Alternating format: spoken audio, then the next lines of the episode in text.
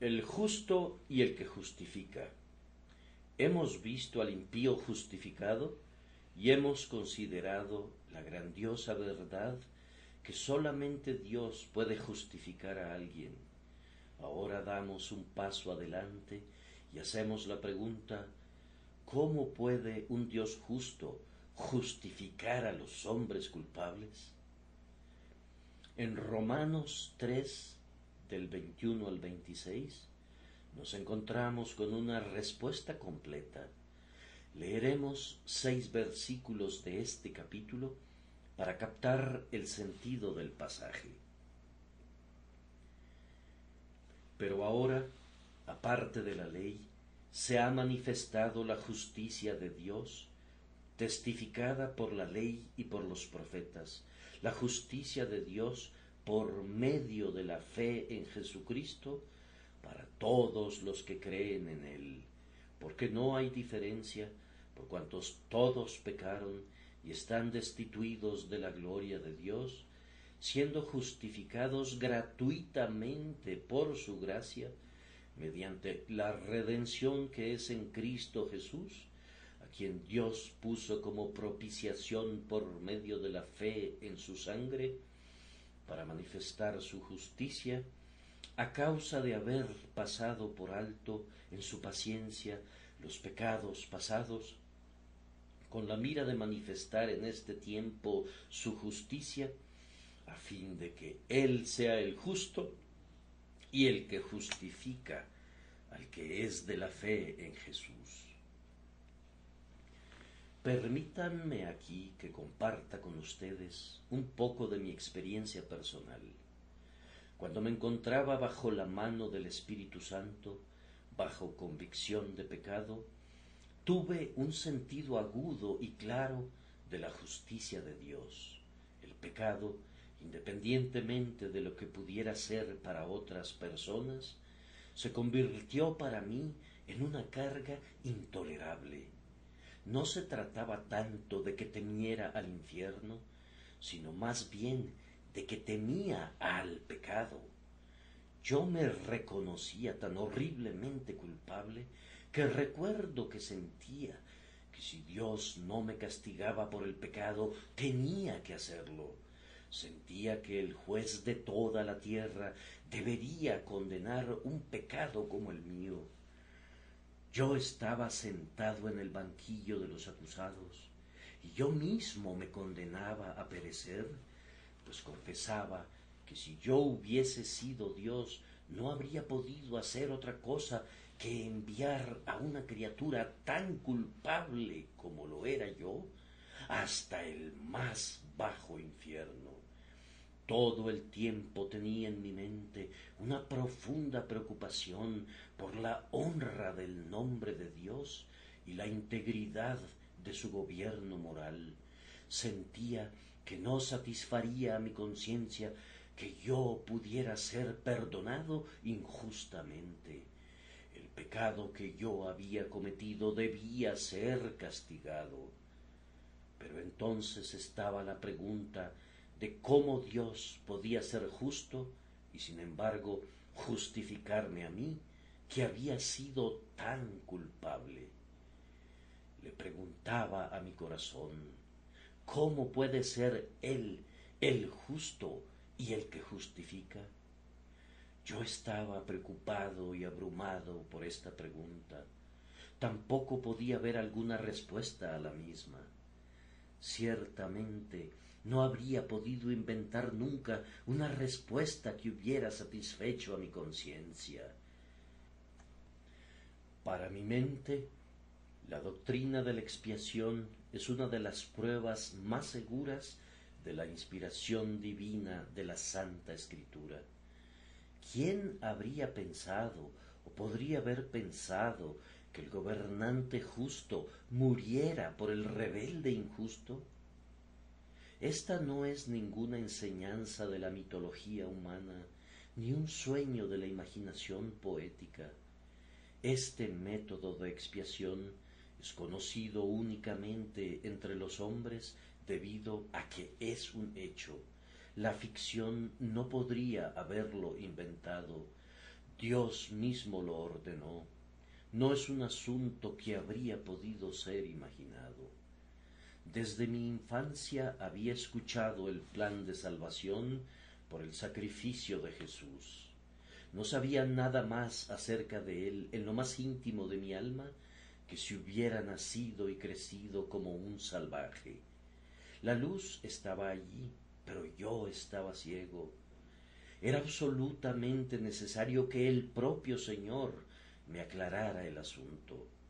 Me llegó como una nueva revelación tan fresca como si no hubiese leído nunca en la escritura que Jesús fue declarado ser la propiciación por los pecados para que Dios fuera justo. Yo creo que tiene que venir como una revelación a cada hijo de Dios nacido de nuevo para que pueda verlo. Me refiero a esa gloriosa doctrina de la sustitución hecha por el Señor Jesús. Yo llegué a entender que la salvación era posible por medio del sacrificio vicario y que se había hecho una provisión en la primera constitución y arreglo de las cosas para tal sustitución. Fui conducido a ver que aquel que es el Hijo de Dios, coigual y coeterno con el Padre, había sido hecho desde tiempos antiguos la cabeza del pacto de un pueblo escogido para que en esa capacidad sufriera por ellos y los salvara. En vista de que nuestra caída al principio no fue una caída personal, pues nosotros caímos en nuestro representante federal, el primer Adán, se volvió posible que fuéramos recuperados por un segundo representante, por aquel que había asumido ser la cabeza del pacto de su pueblo, a fin de ser el segundo Adán de ellos. Vi que antes de pecar de hecho, yo había caído por el pecado de mi primer padre, y me alegré porque por ello se volvió posible, desde el punto de vista de la ley, que fuera vivificado por esa segunda cabeza y representante. La caída por culpa de Adán dejó una posibilidad de escape. Otro Adán puede restaurar la ruina desatada por el primero. Cuando yo estaba ansioso acerca de la posibilidad de que un Dios justo me perdonara, entendí y vi por fe que quien es el Hijo de Dios se hizo hombre en su propia y bendita persona llevó mi pecado en su propio cuerpo en el madero. El castigo de mi paz fue sobre él, y por su llaga fui yo curado. Querido amigo, ¿has visto eso alguna vez? ¿Has entendido alguna vez cómo Dios puede ser completamente justo puesto que no remite el castigo ni embota el filo de la espada, pero puede ser infinitamente misericordioso y justificar al impío que se vuelve a él? En razón de que el Hijo de Dios, supremamente glorioso en su persona inigualable, asumió vindicar la ley soportando la sentencia que me correspondía, Dios puede pasar por alto mi pecado la ley de Dios fue más vindicada por la muerte de Cristo de lo que habría sido si todos los transgresores hubieran sido enviados al infierno. Que el Hijo de Dios sufriera por el pecado era un arreglo más glorioso establecido por el gobierno de Dios que el hecho de que toda la raza sufriera. Jesús ha soportado la pena de muerte en lugar nuestro. Contempla el prodigio. Allí cuelga sobre la cruz. Esta es la más grandiosa visión que podrías ver jamás. Hijo de Dios e hijo de hombre, allí está colgado, soportando dolores inenarrables, el justo por los injustos, para llevarnos a Dios. Oh, la gloria de esa contemplación, el inocente castigado, el santo condenado, el siempre bendito hecho una maldición, el infinitamente glorioso condenado a una muerte vergonzosa. Entre más contemplo los sufrimientos del Hijo de Dios, más seguro estoy de que han de saldar mi caso. ¿Por qué sufrió sino para librarnos del castigo? Si Él nos libró del castigo por su muerte, entonces el castigo ha sido eliminado y quienes creen en Él no han de temer el castigo. Tiene que ser así, ya que, puesto que se hace la expiación, Dios perdona sin conmover las bases de su trono, ni transgredir en lo más mínimo el libro de los estatutos. La conciencia recibe una respuesta completa a su tremenda pregunta. La ira de Dios en contra de la iniquidad, cualquiera que ésta sea, ha de ser terrible más allá de toda concepción. Bien dijo Moisés, ¿quién conoce el poder de tu ira? Sin embargo, cuando oímos clamar al Señor de gloria, ¿por qué me has desamparado? Y debemos entregar el Espíritu. Sentimos que la justicia de Dios ha recibido abundante vindicación por una obediencia tan perfecta y una muerte tan terrible, ejecutada y sufrida por una persona tan divina. Si Dios mismo se inclina delante de su propia ley, ¿qué más podría hacerse? Hay mucho más en la expiación por vía de mérito de lo que hay en todo el pecado humano por vía de demérito. El gran golfo del sacrificio amoroso, personal y voluntario de Jesús puede tragar las montañas de nuestros pecados, todas ellas. A causa del bien infinito de este especial representante, el Señor puede mirar con favor a otros hombres, por indignos que sean, en y por sí mismos. Fue un milagro de milagros que el Señor Jesucristo estuviera en lugar nuestro y soportara, para que no tuviéramos que soportar jamás la justa ira de su Padre.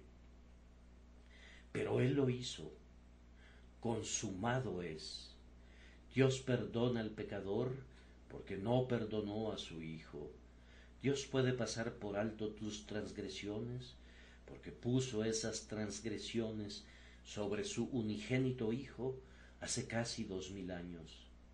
Si crees en Jesús, ese es el punto, entonces tus pecados son cargados llevados lejos por aquel que fue el macho cabrío expiatorio, Azazel, por su pueblo. ¿Qué es creer en Él? No se trata de decir simplemente Él es Dios y Salvador, sino se trata de confiar en Él plena y enteramente y tomarle como toda tu salvación a partir de este momento y para siempre. Tu Señor, tu amo, tu todo. Si tú quieres tener a Jesús, Él ya te tiene a ti. Si crees en Él, yo te digo que no puedes ir al infierno, pues eso haría que el sacrificio de Cristo no tuviera efecto. No puede ser que un sacrificio sea aceptado y sin embargo que el alma de aquel por quien se presentó ese sacrificio muera. Si el alma creyente es condenada, entonces, ¿cuál es el propósito de un sacrificio? Si Jesús murió en lugar mío, ¿por qué habría de morir yo también? Cada creyente puede reclamar que el sacrificio fue efectivamente realizado a favor suyo. Por fe, Él ha puesto sus manos sobre el sacrificio y se ha apropiado de él y por tanto puede tener la certeza de que nunca perecerá. El Señor no recibiría esta ofrenda a favor nuestro para luego condenarnos a morir. Dios no puede leer nuestro perdón escrito en la sangre de su propio Hijo para luego herirnos de muerte. Eso sería imposible. Oh, que te sea otorgada gracia de inmediato para que mires a Jesús y para que comiences por el principio, para que comiences en Jesús, que es el manantial de la misericordia para el hombre culpable. Él justifica al impío. Dios es el que justifica, por tanto, y solamente por esa razón puede hacerse y lo hace por medio del sacrificio expiatorio de su divino Hijo.